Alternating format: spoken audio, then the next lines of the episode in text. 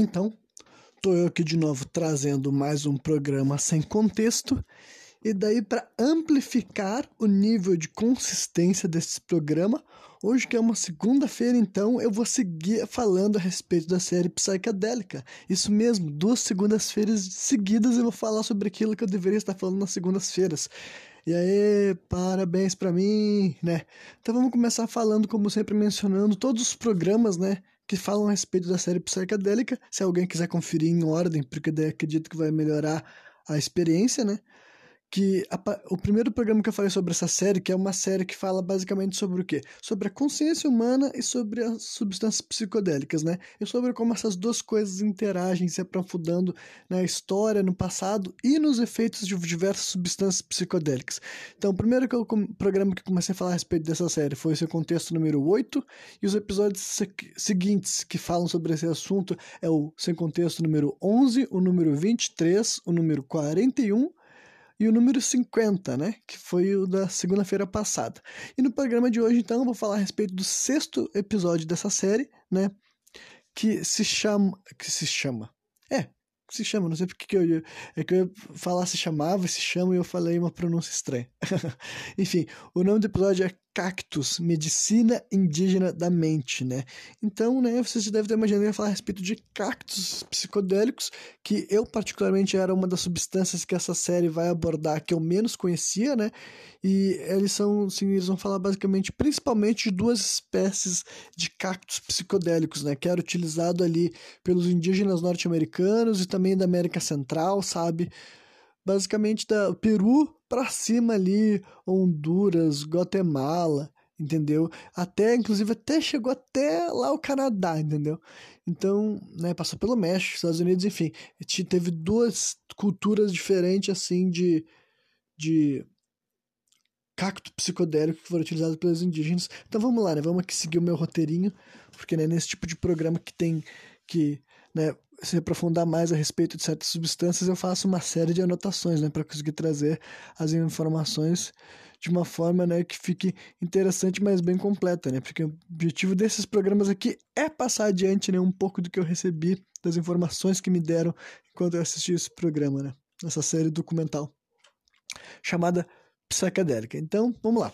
Alguns dos debates, né, dos debates a respeito do novo mundo, né, o novo mundo sendo as Américas, né, é a origem dos habitantes do continente americano, né, quais foram os primeiros seres humanos a chegar aqui na América e como que conseguiram isso, né, quanto tempo já tinham povos estabelecidos por aqui, né? Hoje em dia eu já sei que foram encontrados fósseis de até 40 mil anos atrás aqui, habitando continente norte-americano, norte-americano não, continente americano, né? Então, né, é muito curioso. Além disso, né, é interessante, assim, o período de estadia, quanto tempo eles já achei que eu já tinha falado, né, e o uso de plantas psicodélicas, né, quando se fala dos povos nativos das Américas, os povos nativos do Novo Mundo, a gente tem que falar das plantas psicodélicas, né, tá inserido em todas as culturas de formas diferentes, né, e uma das perguntas a respeito disso que sempre é muito feita, né, em vários programas dessa série eles fazem, né, é como que os indígenas descobriram os efeitos e a utilização de diversas as plantas, entendeu?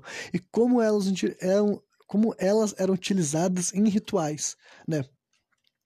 Aí, para entender um pouco disso, nós precisamos olhar para o passado, né? Através de descobertas arqueológicas e ouvir as histórias dos nativos também, né? E com alguma sorte, nós seremos capazes de construir um vislumbre do que os cactos psicodélicos, né? Conhecidos os nomes deles é peyote, né? Vocês podem pesquisar assim, peyote, do mesmo jeito que vocês estão ouvindo, do jeito que se pesquisa.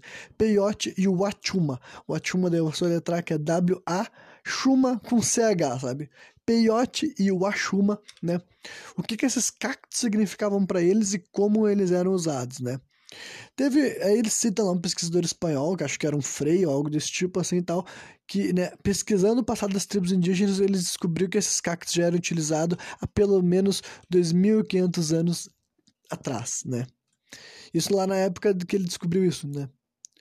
Ou a dos 1500 anos a partir de hoje, aí eu, eu, vou ficar meio que em dúvida, né? Mas além disso, eles já encontraram pinturas de 4 mil anos de idade, né, em cavernas aqui da, das Américas que mostravam também esses, essas espécies de cactos, né? E então a noção de que essas culturas do peyote, do achuma, estavam aqui entre os nativos já fazia muito tempo, são bem documentadas, inclusive, né? Uh, a verdadeira origem né, do peyote e da maioria dos psicodélicos está perdida para sempre, né? No, no caso, no sentido de quando eles começaram a ser utilizados basicamente é impossível, né? Eu, como maconheiro, sempre me perguntei quem fumou o meu primeiro baseado, né? O meu primeiro baseado fui eu. mas quem fumou o primeiro baseado, mas também isso vale para todas as substâncias psicodélicas. Nunca vamos saber quando que rolou, né? Essa primeira consagração dessas plantas. É impossível saber, né? Mas eles contam uma história a respeito do mito desses, desses cogumelos, não, desses cactos, porque, né? Eles, esses cogumelos, meu Deus, esses cactos realmente, eles eram bem documentados em vários tribos diferentes, né? E muitas tribos contam a mesma história, que é de uma mulher grávida, né? Isso daí é contado pelas tribos indígenas, os descendentes deles que ainda vivem lá na América do Norte, por exemplo, e na América Central aqui, né? Então, uma, uma história de uma mulher grávida perdida nos desertos lá da região, né? Que ela ficou por quatro dias andando no escuro, assim e tal. Não só no escuro, né? Mas ela ficou vagando, assim, dia e noite e não conseguia se alimentar direito e tudo mais, né? E daí, no quarto dia, ela tava chorando e pedindo ajuda. Ela recebe ordens, né? Sabe-se lá de quem ou como, né?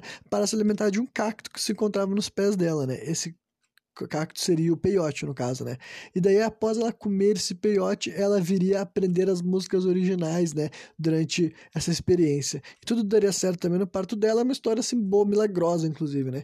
Então é assim, basicamente, assim que os povos indígenas tratavam, né? Como que chegou essa sabedoria desse cacto até, até eles, né? E daí eles citam que né, um mito de origem é onde a própria planta expressa suas intenções e seus poderes através de uma música não é incomum entre os povos nativos, né?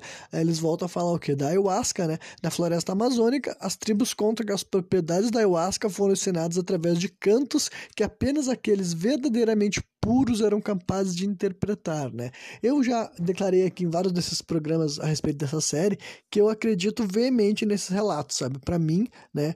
Como uma pessoa que não é descrente do mundo espiritual e tudo mais, mas né, mesmo que eu fosse, entendeu? Uh, a ideia de que essas substâncias se tornaram, tipo assim, o ser humano simplesmente um dia se acordou e ele consumiu planta X ou planta Y em específico, sabe? E depois uma cultura em torno disso nasceu de uma maneira completamente assim aleatória, eu acho que é muito mais absurdo de aceitar do que tu aceitar a ideia de que a noção de que eles deveriam consumir certas plantas para ter certas experiências foi passada realmente através de um ensinamento que um espírito, que um guia, que alguma força, que alguma energia conduziu, né? Não só porque eles falam que foi assim, mas porque realmente, cara, quando tu para para interpretar a quantidade de plantas que existe no mundo e quais foram as plantas que se tornaram assim, né, tão interessantes, tão relevantes e como que esses povos foram ter os primeiros contatos e depois estabeleceu-se uma verdadeira cultura em torno daquilo, eu acho que é bem razoável, né, a gente levar em consideração essas histórias e pensar que realmente de alguma maneira que para nós pode não ser tão clara, tão intuitiva, né, essa gente que vivia lá na região elas, eles foram guiados, eles foram né, conduzidos por forças além da nossa compreensão a fazer o consumo de certas ervas, né, de certas plantas, de certos cactos, de certos fungos que realmente né, mudariam a vida deles. Né? Aí eles falam assim, inclusive, né? Como se a Gaia fosse a própria sabedoria capaz de ensinar aqueles capazes de aprender, entendeu? Que basicamente era né, gente mais, assim, provavelmente desenvolvida espiritualmente, né? O termo que eu vou usar. Aí eles citam, né, que o peyote e a wachuma contém mescalina, né? Que é o composto químico dessa, né, que o composto químico ativo que faz a gente ficar, né, sentir uma experiência com essas com esses dois cactos. Mas cada um deles também, cada um desses cactos contém outros elementos únicos, né, que se misturam com essa mescalina, inclusive varia em várias suas espécies, né? Porque peyote e wachuma é como se fossem os nomes assim de uma família de cactos, né? Então, basicamente, cada planta vai te proporcionar um efeito e uma história única, digamos assim, sabe? Essa é a verdade, né? E daí eles entram na no próprio assim, o aspecto dos cactos em si, né? Eles falam que os cactos normalmente têm agulhas, né, para evitar que você toque neles, né? Quem já se perfurou por uma agulha de cacto sabe que realmente é algo doloroso, né? Que lá realmente defende as plantas. Porém, esses dois cactos que é feito para a gente consumir, eles não têm agulhas, né? Daí eu achei bem audacioso que eles chegaram até realmente a tipo, a constatação lógica, tipo assim, mais. Uh, como eu posso dizer o termo assim? Eu já falei que eles foram audaciosos, não dá pra dizer que é a constatação mais audaciosa, que eles só falaram o seguinte: bom, os cactos que a gente consumir, a gente tem uma experiência uh, psicodélica, eles não têm, não têm espinho, né? Daí eles falaram que é como se eles, né, quisessem ser comidos, né? Quisessem ser ingeridos. E eles são. então é muito curioso imaginar, né, que é uma família que é tão famosa pelos seus espinhos, existem alguns, né, que tem, tipo, o peiote, ele é bem bonitinho, se você pesquisar a imagem, eu acho ele pelo menos bem bonitinho, porque ele é redondinho, ele não é aqueles cactos, cactos que ele cresce, vai subindo para cima, ele é redondinho, e os dele, assim, não é, os espinhos deles não é nada que vai te perfurar e tal, e ele até floresce, realmente é uma uma, um cacto que chamaria a minha, a minha atenção, hein? Já o Wachuma, ele realmente parece mais com os outros cactos, a diferença principal dele é que ele não tem aqueles espinhos largos, né? E eles até mostram, assim, um, aí um pessoal, assim, de, tipo, pesquisadores e tal, eles mostram, assim, um, um, um, cacto que tem uma parte dele que está mais nova, a parte mais recente, que está crescendo por último, e tu consegue ver uma diferença na tonalidade dele. Dele diz que esse que está menos verde é um verde mais azulado, esse verde mais azulado é que ele está com mais propriedades, entendeu? Psicoativas, entendeu? Ele está ali mais desenvolvido, entendeu? Provavelmente porque ele está recém-nascido, ele é mais jovem ali e tal, tinha crescido no último ano, aquele braço ali e tal, aquela parte ali seria, teria mais medicina. Eles entram nessa parte porque né, nesse programa que é, é, muito tratado, eles vão falar, e eu vou falar também, como né, sempre foram utilizados esses cactos com caráter assim de cura, né? Enfim, aí depois de comentar a respeito dos cactos, né? Eles mostram daí umas imagens de wachumeiros, né? Que os. É, é assim mesmo que os né, hoje em dia é chamado, porque são povos né, que hoje em dia habitam região que fala a língua né, espanha, espanhol, né? E daí então é peioteiros e achumeiros, assim, que se refere aos médios do peiote e aos médios do, do achuma, né? Aí eles falam que tem imagens de achumeira, né, que foram feitas ao redor de 1500 antes de Cristo, né? Dá pra te ver um desenho, assim, uma imagem de um ser, de um cara que deve ser tipo um sacerdote, né? Lá de uma cultura, né, que eu não me lembro agora de qual exatamente o povo que era essa imagem, entendeu? Mas tu vê que ele tá segurando dois cactos, um em cada mão, sabe? Dois cactos de Wachuma, né? Aí eles falam assim que assim como todas as plantas psicodélicas, é de se imaginar que esses desenhos e estátuas foram feitos muito depois desses rituais com psicodélicos terem se estabelecido, né? Geralmente essas imagens, essas representações vinham muito depois de, dessas regiões, né? desses processos terem se tornado sagrados, né? Daí depois depois a gente, eles entram num assunto que eu achei muito interessante, que é sobre uma região que hoje em dia é conhecido como o Chavim de Huantar, no Peru, né? E eles citam de novo os mistérios eleusinos, que regularmente é mencionado aqui nessa série, né? Que os rituais de Machuma eram realizados no interior de grutas também, né? Assim como os mistérios eleusinos, né? Em grutas e cavernas, que e, eles consideram que aquela região provavelmente era um lugar sagrado para ser realizado alguma espécie de ritual de iniciação já avançado, sabe? Para sacerdotes de maior nível ou para pessoas que virariam reis, sabe?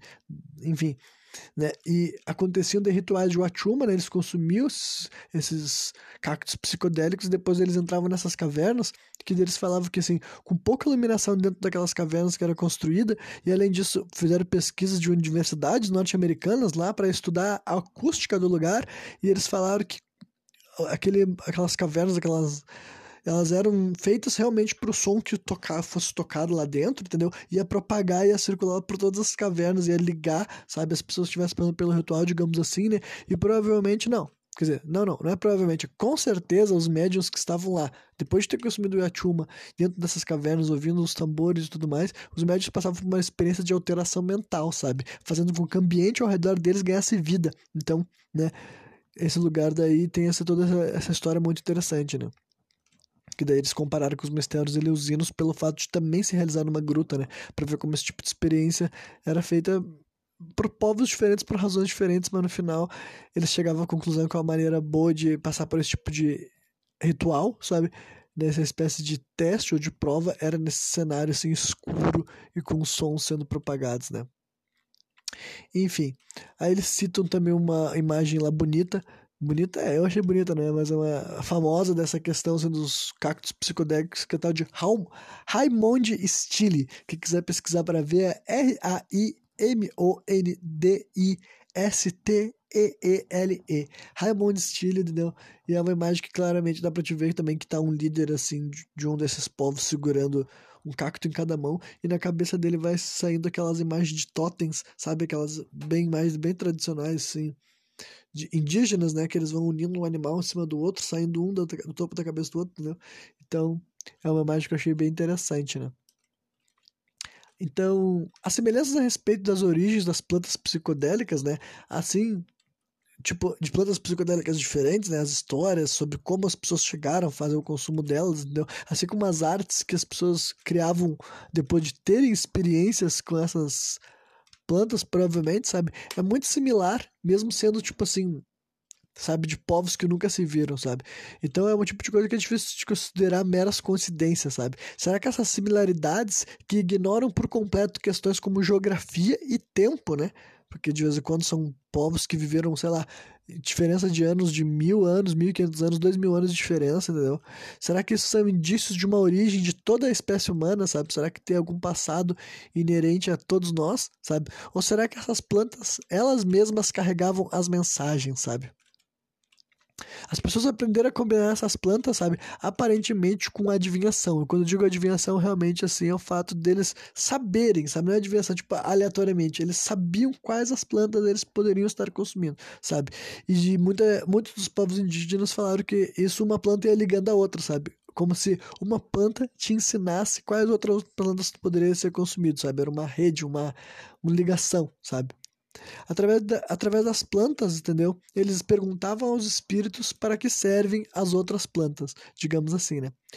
Então, plantas psicodélicas podem ser o ponto de convergência de mitos comuns, como o da licantropia, da capacidade de voar e outras capacidades milagrosas, né? Aí eles abordam bem esse povo, da, essa parte uh, indígena que é famosa para quem consome mídia variada, sabe? Que, né, por exemplo, até fazer uma ligação nerd assim e tal. Quando você se lembra assim, do Mortal Kombat, tu pensa do Night Wolf, né? E aquela história dos espíritos animais e tudo mais. Essa cultura dos povos indígenas, né? Com se transformar com um animal, né? Ser, ser o híbrido de um animal. E essa questão assim do que eles falaram da capacidade de voar, né? Eles citam que a descrição do processo da do ser humano voar era representado em muitas culturas, sabe? Seja os povos indígenas que falavam dessas histórias, dessas capacidades, até né, as bruxas que voavam na vassoura, até no Oriente que falavam sobre voar nos tapetes mágicos, né? E daí eles levantam essa pergunta se esse tipo de concepção não era tudo não tem uma ligação, né, envolvendo assim experiências com psicodélicos, entendeu? E daí, né, indo adiante, né, o que essas plantas fazem, né? Uma explicação que eles deram lá é alterar a nossa a percepção do nosso, nosso cérebro, sabe? Alterando a forma que você enxerga, ouve e sente coisas como os sons, a luz, as vibrações, as energias, os espíritos e tudo mais, sabe? Aí eles tem um dos pesquisadores dele que falou um bagulho que eu achei interessante que essa é a diferença de alucinar e aumentar sua percepção, né? Por isso que eu até falava que eu não gostava de usar o termo alucinar. Eles falam o seguinte: alucinar é enxergar coisas que não existem, sabe? E agora aumentar sua percepção é ser capaz de enxergar coisas que existem, mas normalmente sua mente não é treinada, né, para vê-las, né? Algumas dessas coisas daí, então, é o corpo energético, né? Existe um campo magnético ao redor de nós, né? Cada pessoa possui um padrão energético, né?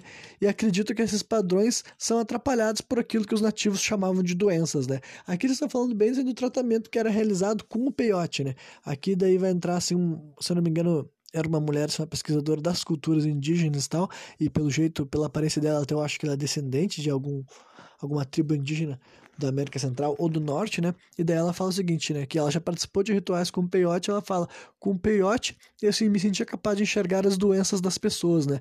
Ela diz que dentro do processo, quando estava consumindo aquilo lá, tu podia olhar para uma pessoa e tu enxergava assim algo é como se fosse uma neblina, como se fosse uma névoa em alguma parte do corpo da pessoa que ela podia estar com algum problema, com alguma doença, sabe? Então, né, é, essa, esses cactos, eles realmente tinham muito desse negócio assim da, do, da medicina, né? Eles usam bastante essa palavra nesse programa porque era tratado, sim, pelos povos indígenas e eu diria que ainda é, porque pelo que eu consigo ver, de consigo imaginar, eu acho que essas são duas plantas que se mantiveram meio que ao distância de mainstream, né? Não é como se eu ouvisse nunca por exemplo, eu nunca ouvi histórias de pessoas que fizeram consumo de cogumelos psicodélicos, sabe? E as histórias que eu vi nesse programa eram todas naquele caráter assim, né, de gente que estava participando de um ritual com indígenas mesmo e tal. Então, por algum motivo meio que ela conseguiu se manter longe assim da, da cultura pop, digamos assim, né? Aí eles falam que sobre a questão de enxergar a doença nas pessoas é algo que os peioteiros e os wachumeiros diziam ser capazes de fazer, sabe?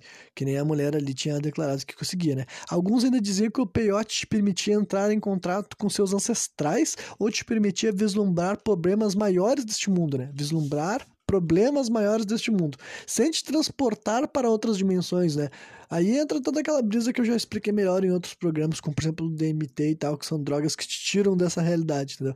Essa daí, pelo contrário, ela não te tira, ela te mantém na realidade, só que de vez em quando tu consegue enxergar através de coisas que tu normalmente não vê, né? Aí apesar do peyote ser um psicodélico clássico, sabe, daqueles que as pessoas consideram um psicodélico, eles entram na questão de que a mescalina é uma substância um pouco diferente de outras, né, que já foi abordada na série.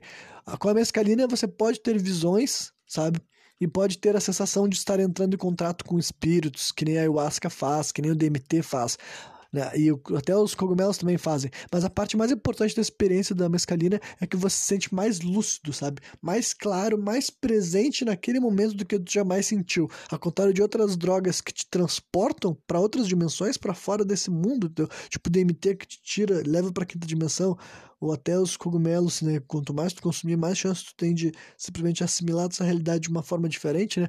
Eles falam que a mescalina é marcada por estar, ter, estar aqui na Terra estar, e tu sente que tá enxergando a Terra com mais precisão, sabe? É uma espécie de paradoxo, sabe? Porque tu se sente muito presente nesse mundo, se sente muito presente na realidade, mesmo que a tua percepção seja completamente diferente daquela que ela estaria no estado de sobriedade, né?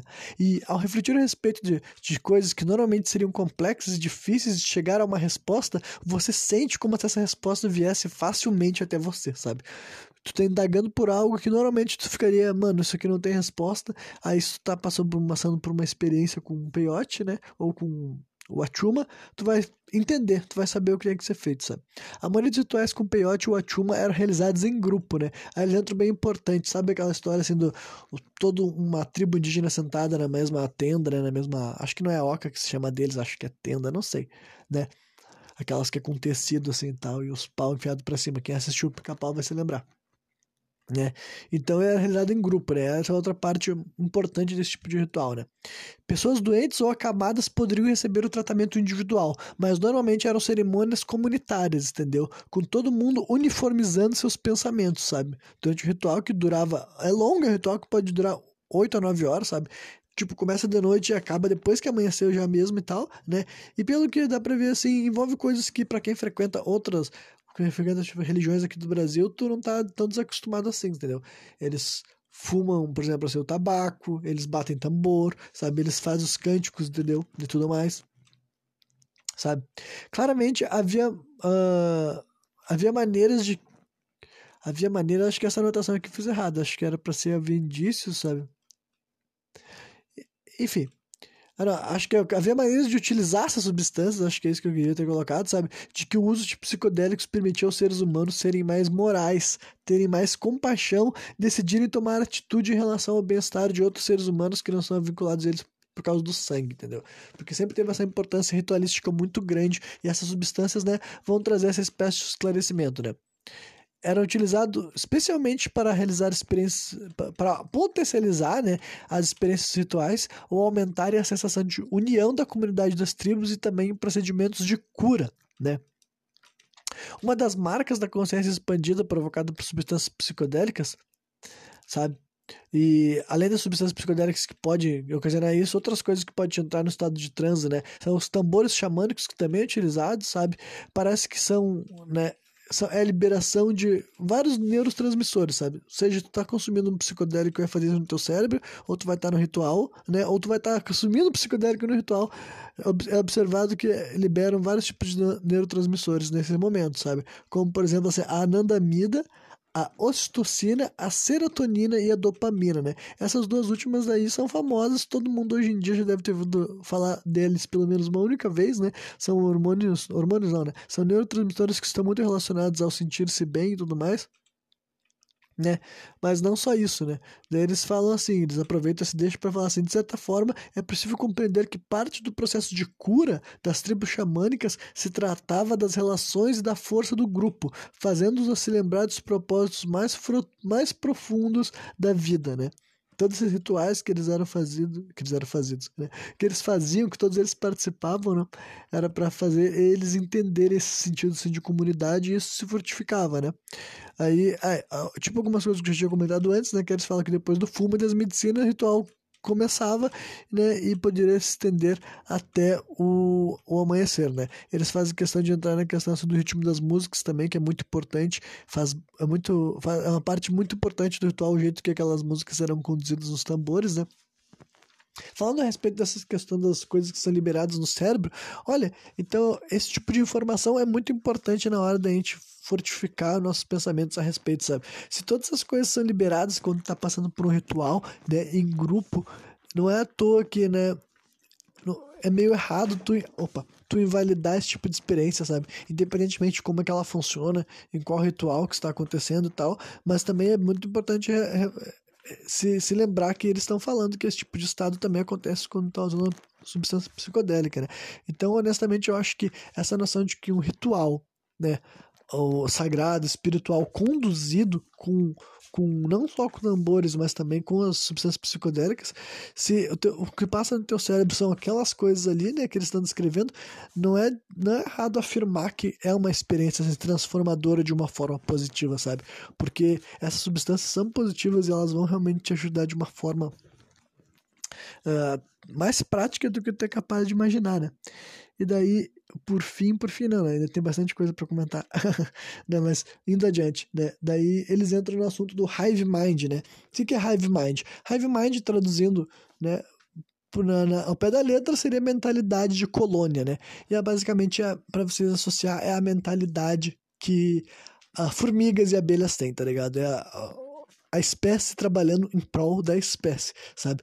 E falaram quanto esses rituais, né, de peyote e o achuma, né, colocavam as tribos nessa mentalidade, entendeu? Faziam todo mundo, né, uh, entrar no mesmo pensamento. Daí eles falam que pesquisadores mostraram que os batimentos cardíacos humanos se, se, se harmonizam com o ritmo das músicas. Isso é para qualquer música. Entendeu? Qualquer música que tu estiver ouvindo, a tendência do teu organismo é, e do teu coração é se harmonizar aos batimentos da música, sabe? Indicando que o coração escuta e responde à música, sabe? Em grupo, então tu pensa que isso quer dizer em grupo, sabe? Em grupo isso quer dizer que o sistema nervoso e o ritmo cardíaco das pessoas entrariam em harmonia. Então pensa, cara, pensa, vai por etapas, entendeu? Vai por etapas. Tu acredita que a energia é importante. Tu acredita que a gente tem um campo magnético ao nosso redor. Tu acredita que nossos corações estão todos batendo no mesmo ritmo por causa que a gente está sendo conduzido por um tambor que está batendo num ritmo específico e vai fazer tudo aquilo tá ressoando na mesma pegada, no mesmo ritmo, na mesma sincronia. Como é que esse tipo de ritual não vai ter um valor, sabe? Como é que esse tipo de coisa não vai funcionar na prática, sendo que hoje em dia a gente consegue associar a gente consegue enxergar com mais clareza funções, tipo, graças à, à ciência a gente consegue enxergar valores mais óbvios dessas coisas que para quem tava do lado de fora só pensando, só olhando sem ter o conhecimento por trás, ele podia achar que é bobagem, podia achar que é estúpido, mas não, cara, tipo, cada vez mais que tu se aprofunda nesse tipo de prática, tu vai vendo que tem um fundamento, sabe? Que muita gente não percebia, né? E outros, mesmo sem entender, percebiam, né? Enfim, daí eles falam que hoje em dia até empresas estão tentando testando a possibilidade. Eu ver que esse programa vai ser marcado pela frase eles falam, né? Me perdoem. né? Hoje em dia as empresas estão testando a possibilidade de utilizar música para harmonizar trabalhos em grupo, sabe? Está sendo levado até para o mercado de trabalho, o que não tem nada a ver com a espiritualidade, mas o fato de que se tu conseguir fazer todo mundo ficar na mesma frequência, tu, tu vai fazer com que funcione melhor, sabe? Um trabalho, sabe? E daí eles até abordam assim de que isso daí é levado em consideração até, sabe, militarmente, por exemplo, sabe? Essa noção de que tu faz, tem que fazer as pessoas terem a mesma mentalidade, se uniformizar em prol de uma causa, sabe? E esquecer a individualidade em certos momentos, né? É bem. faz bastante sentido em várias áreas né? do, nosso, do nosso mundo, né? Depois eles entram numa questão que daí é um pouco mais assim difícil de estar explicando, né? De uma maneira assim. Uh totalmente assim racional e lógica, né? Mas é sobre a diferença do, da energia que o peyote tem da ayahuasca, sobre uma questão assim de energia feminina e energia masculina. Daí eu entendo que isso pode ser meio difícil de várias pessoas interpretarem, né? Mas como eles falaram, eu acho que vale a pena tentar explicar, né? Aí a pesquisadora aquela que né, que eu tinha falado aí, já que ela teve rituais assim com o peiote. E pelo jeito ela também teve ritual com a ayahuasca, porque ela aparece para falar que, né, que a ayahuasca possui uma energia feminina, sabe? Ela te deixa sentir as, e ter emoções, sabe? Tornando a experiência mais fluida. Já o peiote possui uma energia masculina devido ao ritual e à forma que ele é conduzido, sabe? E daí ele entra em detalhes que é sempre aquela ali bateção de tambor, entendeu? E tudo mais. Então daí ela fez essa especificação, entendeu? O ayahuasca seria uma energia feminina, né? E o peyote seria uma energia masculina, sabe? E xamãs do passado e do presente acreditam que o planeta é habitado por uma importante família de plantas e cada uma delas está aqui para nos ensinar uma mensagem específica, né? Aí estão falando do lance das psicodélicos mesmo, tal, que cada uma dessas plantas, várias delas que estão sendo abordadas nos programas que eu estou falando aqui, cada uma delas é um professor, é uma professora e está nos ensinando algo, né? A terra projetou essas plantas, sabe? A terra, ou Deus, ou quem tu quiser, sabe? A natureza projetou essas plantas para que elas nos curassem, sabe? E daí eles entram bem na narrativa assim de que, né, porque a humanidade está afetando a Terra enquanto organismo, né? Então essa é a maneira da Terra de nos ajudar a compreender ou se lembrar de várias coisas que muita gente nunca soube ou se esqueceu, sabe? Né? Então, através dos, dos elementos assim da natureza do jeito que as coisas funcionam, né? Para esse lado assim da de fa fazer com que os psicodélicos existam e alterem nossa percepção, né? Então, no, no peiote especificamente, a terra ajuda as pessoas a curar essas doenças, sabe? Essas doenças assim que, né, quando eu falo essas doenças, estou falando toda dessa simbologia indígena que teve, né, pairando por todo esse episódio, sabe?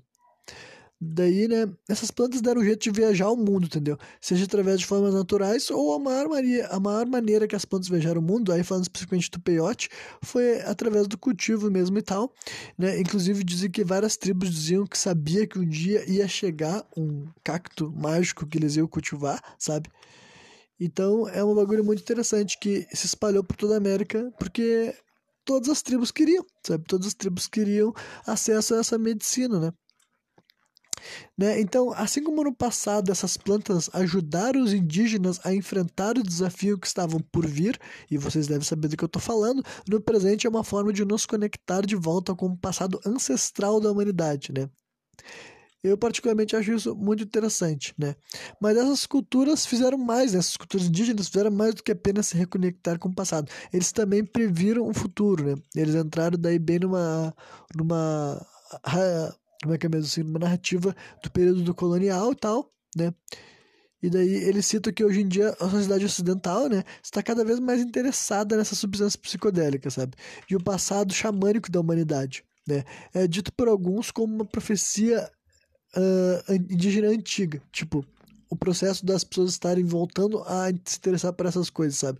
Os indígenas previram a chegada dos europeus e a destruição da civilização que eles conheciam, sabe?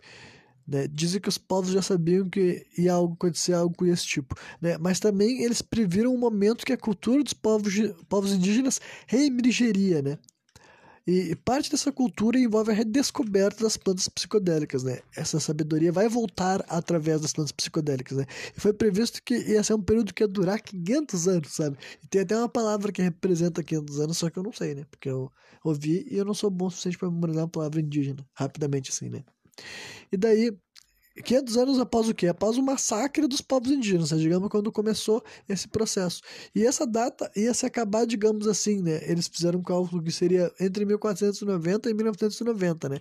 Então, basicamente, esse novo tempo começou em 1990 e é, é o tempo que a gente está vivendo hoje em dia, tá ligado? Daí, eu achei muito interessante eles estarem abordando isso, porque, em primeiro lugar, eu não sei se, tipo, é, claro que eu não tô vendo a série para ficar questionando, né, o que tá sendo dito, tipo assim, tal, achar que eles estão fazendo, dando golpe, né? Se eles estão chamando um monte de cara ali que trabalha com povos indígenas e eles estão contando essa história dizendo que, inclusive tem um nome, sabe? O dessa profecia é a profecia da águia e do condor, né? Dizem que vários povos indígenas contam essa história de que aconteceu, ou que aconteceu dessa forma, sabe? Né? E daí eu penso a respeito de algumas coisas que eu já acreditava antes de saber que tinha esses fundamentos também uh, indígenas, né, por trás. Que são coisas como, por exemplo, assim, a revolução dos psicodélicos, né, que eu acho que nos primeiros programas que eu fiz sobre essa série, eu já falei que eu realmente acredito que nesse século ainda, entendeu? Em vida, nós vamos enxergar a sociedade pouco a pouco se voltando com uma diferença muito grande cultural com relação aos psicodélicos, sabe? A sociedade de verdade vai abraçar essas substâncias e eu realmente acredito que essa revolução vai trazer muitos benefícios, sabe? Eu realmente acredito que, claro que não vai ser as mil maravilhas, claro que vai ter muito amadurecimento, muita coisa a respeito dessas plantas vai ter que ser retrabalhada, ressignificada, tirar elas desse caráter, assim, primeiro do caráter marginal e segundo do caráter, tipo assim, recreativo, sabe? E tudo isso ser tratado com a seriedade que já foi no passado, mas eu realmente acho que quando conforme o mundo inteiro, a sociedade, o mundo inteiro, pouco a pouco for fazendo essa transição, eu acredito que os efeitos a longo prazo dessa revolução psicodélica vai ser muito grande, muito real, né? E além disso, tem toda a questão assim, da unificação global, que meio que a internet a, acelerou demais, né? E a internet também, a chegada da internet, né? Tipo, nasceu o que a gente conhece como WWW, né, World Wide Web, em 91. Então é mais curioso ainda que a internet tenha nascido também junto com esse período que fecharia esses 500 anos aí que demoraria para a tradição indígena quase ser extinta, né? E eles falavam isso na profecia e na vida real foi isso que aconteceu, né? Os povos indígenas quase foram extintos e talvez eles sejam extintos ainda um dia, né? Mas eu não tô aqui para torcer contra? Enfim, então o ponto aqui, né, tem todo essa, é, esse mito a respeito e tal, e como se encaixa com algumas noções assim, né, que meio que as pessoas têm, né, que a unificação, quando eu falo unificação global, é que meio que com o advento da internet, se popularizando essa capacidade de tu enxergar os outros países e pensar sobre os outros países, meio que aos poucos está surgindo aquela percepção de que o mundo vai ter que se unificar, sabe, por bem ou por mal, e sabe, a longo prazo, entendeu? Porque antigamente Quanto menos informação tu tinha a respeito dos outros povos, né, era mais comum tu enxergar o teu povo ali como o, o que tinha, o que existia no mundo. Mas hoje em dia que meio que naturalmente a gente cresce sabendo que o mundo é todo o mundo e todas as pessoas que tem dentro do mundo, né? Hoje em dia essa noção de unificação global tá muito mais forte do que ela seria, digamos, há mil anos atrás, sabe? Ou do que ela seria 500 anos atrás, ou até há 100 anos atrás, sabe? Dá pra dizer que nesse momento é o momento que tá mais em alta essa história e a acredito que conforme os séculos forem passando, essa noção não vai desaparecer, né? Enfim, né? Então tem todo, rolando também toda essa questão assim, de revivimento das tradições xamânicas, sabe? Tipo, que eu acho. Eu acho muito interessante, sabe? De verdade mesmo. Uh, não, a questão da história, né? Não vou me aprofundar muito na questão toda a história de período de colonialismo e tudo mais, mas né, como eu já falei em outros programas também e tal, uma das coisas que para mim que é uma, maior, uma das maiores penas de todo esse processo que rolou foi realmente esse genocídio dessa tradição, dessa cultura tribal, xamânica, que eu acho que tinha muito valor e muito aprendizado. E não é tipo assim, ah, que os povos indígenas eram perfeitos e blá blá, mas que sachê. Não, cara, não era isso, porque eu sei que tem muitas coisas ali que deveriam ser revistas, reavaliadas e modificadas, mas ao mesmo tempo também tinha sabedoria, também tinha uma cultura inteligente, funcional, ainda mais os povos que cresceram, que prosperaram, né? Muitas dessas tribos tinham milhares de membros, milhares de integrantes, sabe? Muitos desses povos que foram devastados e não sobrou qualquer resquício, sabe? Não tem não tinha, como eles não tinham livro, era tradição oral, entendeu? Desapareceu. A gente não sabe o que, que essa gente fazia, por que, que ele fazia, como que funcionava. Então, para de um ponto de vista antropológico, para mim a única coisa que eu posso fazer é lamentar e achar uma perda, uma trágico, um momento trágico da nossa história que aconteceu, mas né, já aconteceu, né? Mas ainda assim, no mínimo, no mínimo, no mínimo, eu acho interessante, né, que hoje em dia assim, pessoas que são descendentes, sabe, de gente que no passado foram, né, justamente os perpetuadores e tal, desse tipo de coisa, sabe? Hoje em dia, gente que se interessa, que, sabe? Gente que não tem ligação nenhuma, assim, em questão, né? Prática, lógica, né? Mas um cara que hoje em dia é um pesquisador europeu, sabe? O que, que ele vai fazer com esse negócio é pesquisar e ir até o lugar, conhecer os ancestrais dos indígenas, entendeu? E os ancestrais dos indígenas vão conseguir mostrar, ensinar, falar, e esses caras vão pesquisar vão levar a sério e vão tratar com muito mais respeito, sabe? Esse negócio.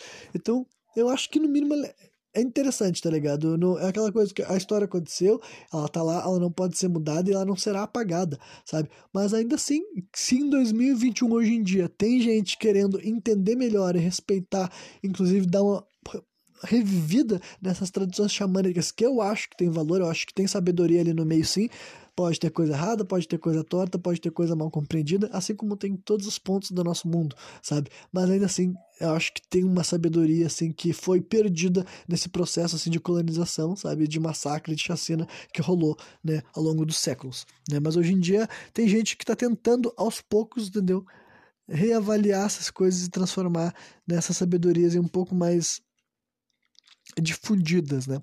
E daí para encerrar o episódio, eles entram assim no, em algumas narrativas que eu vou que eu vou pegar e vou desenvolver aqui basicamente com as minhas palavras, né? Que, por exemplo, assim, eles falam que acreditam né, que parte dessas substâncias vão ajudar a gente a reavaliar a forma que o humano lida e gerencia o mundo. E outra coisa que eu acredito também, sabe? Eu realmente acho que o ser humano vai ter que passar, passar por esse processo assim, de maturação ambiental, sabe? Eu realmente acho que tem, o ser humano perdeu o tato para muita coisa, sabe? Os nossos. Uh, os ancestrais, do, tipo, os governantes do passado, entendeu?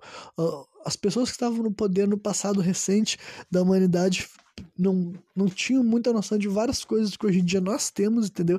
E também que eu acho que é a responsabilidade da humanidade lidar melhor com essas coisas, sim. O jeito que a gente lida com várias coisas, sabe? Desde coisas assim práticas até, sei lá, coisas como o plástico ser abolido, que eu sou defensor, sabe? Mas além disso, assim mesmo, coisas que eu já tinha comentado aqui a respeito, sabe? Que se o, vai existir um homem do futuro, esse homem do futuro ele é mais ambiental do que ele é agora, sabe? Se vai existir, se daqui a 200 anos vai ter vida humana aqui na Terra, esse, se isso vai acontecer, o homem não vai ser, digamos assim, mais ainda mais relapso com relação ao meio ambiente do que ele é hoje em dia, sabe? Eu acredito que, inevitavelmente, se a espécie humana vai evoluir e se nós vamos estar aqui há 200 anos, a gente vai ser um, uma pessoa muito vamos ter voltado um pouco para trás, sabe? Em questão assim do, do famoso progresso, do famoso avanço. A gente vai ser uma pessoa que consegue andar de pé no chão, tá ligado? Isso daí também reflete com aquele negócio que eu falei da teoria de dominar as, das máquinas dominarem o mundo, sabe? Do algoritmo dominar o mundo. Eu realmente acho que o ser humano vai ter que saber até onde a tecnologia é um veneno e até onde ela é uma medicina, sabe? A gente vai ter que aprender com esse negócio daí e, com essa e eu acredito que realmente os psicodélicos podem ajudar muito nessa luta, sabe? Eu acho que até pelos efeitos que eles proporcionam essa ligação, esse vínculo, tu conseguir pensar a respeito do que realmente importa e do que, que é bobagem, sabe? Do que, que deve ter que ser reavaliado, ter que ser modificado, né? Então, é, essa é uma expectativa positiva que eu tenho dentro de mim, tá ligado? Eu acho que se o ser humano ficar obcecado só pelo continuar com o modus operandi que a espécie humana teve nos últimos 200 anos, eu acho que a gente não vive mais 200, sabe? Agora, se a gente reavaliar, repensar, refletir, refletir várias questões que a gente não refletiu direito, sabe? Econômicas, ambientais, sabe? Até a questão de consumo de alimentos, eles também entram nessa narrativa para falar que, né? as pessoas que, sabe, o jeito que o ser humano conduz até o nosso agronegócio, nossas plantas, nossas hortifruti, sabe, que se tornou uma anomalia nos outros no, nas últimas décadas, basicamente, sabe, era bem diferente, sabe, até as dietas, por exemplo, essas dietas que os povos nativos tinham, sabe, muito diferente dos povos que os europeus chegaram à base de grãos, sabe, então tem muita coisa a respeito de culturas de outros povos, né, mais uma vez entrar um pouco na questão assim, da medicina ocidental versus as outras, né, eu acho justo chamar de medicina ocidental, porque, né, os povos nativos também eram ocidentais, né? Só que daí né, tanto os povos xamânicos quanto a medicina oriental, daí pode ser tanto os indígenas quanto os chineses, sabe? Eles têm uma, uma relação muito mais uh, aprofundada com o processo de cura, sabe? É muito diferente com o que nossos médicos, nossos hospitais falam que é uma cura, né? Eles né, tem toda aquela questão assim, né, de ser o robô de carne e osso, entendeu? Se a medicina ocidental enxerga o ser humano como só um robô de carne e osso, sabe? E ele acha que o processo de cura é te dar uma medicação que vai agir em ti, só em questão assim biológica e não em questão, sabe, energética. E acha que o processo de cura é um negócio que tem que ser tipo assim, isolado dentro de um, um lugar que a gente conhece como um hospital, tá ligado? E isso é completamente vai completamente contra o que várias outras sabedorias da, do mundo inteiro sempre fizeram sabe? Várias sabedorias, né? De cultura indiana, cultura chinesa, cultura xamânica, né? Tanto da África quanto né, das Américas e tudo mais. Então, né? Esse tipo de coisa não dá para ser descartado em momento nenhum, sabe? Não dá para ser desconsiderado em momento nenhum que a gente muitas das nossas coisas assim que a gente não a gente cresceu condicionado, sabe, como o, o certo como padrão, como o melhor jeito de lidar, sabe? De vez em quando tem muita gente, entendeu? Muita gente sábia, muita gente inteligente que lidava esses processos de outra forma, sabe? De outra maneira. Então, né? Esses programas daí e tal, eles entram bastante nesses pontos, porque né, não dá para se esquecer, essas substâncias eram tratadas com um caráter de cura, entendeu? Eram tratadas como algo que ia fazer uma melhoria na saúde e trazer benefícios práticos para aquela pessoa, né? E essa é outra diferença das substâncias psicodélicas para os remédios tradicionais, né? Enquanto os remédios tradicionais têm a função, assim... Tradicionais não, né? Que eles são, são muito mais modernos que os psicodélicos. Mas os remédios padrão da farmácia, o que, que ele vai fazer contigo é praticamente deixar anestesiado, tu esquecer que tu consumiu, se quer consumir um remédio, né? Enquanto uma jornada psicodélica, a cura dele é completamente diferente. Afinal, tu nunca vai esquecer daquela jornada. Pelo contrário, sabe? Tu nunca vai esquecer que tu consumiu aquela medicina e que ela fez um efeito de cura dentro de ti, né?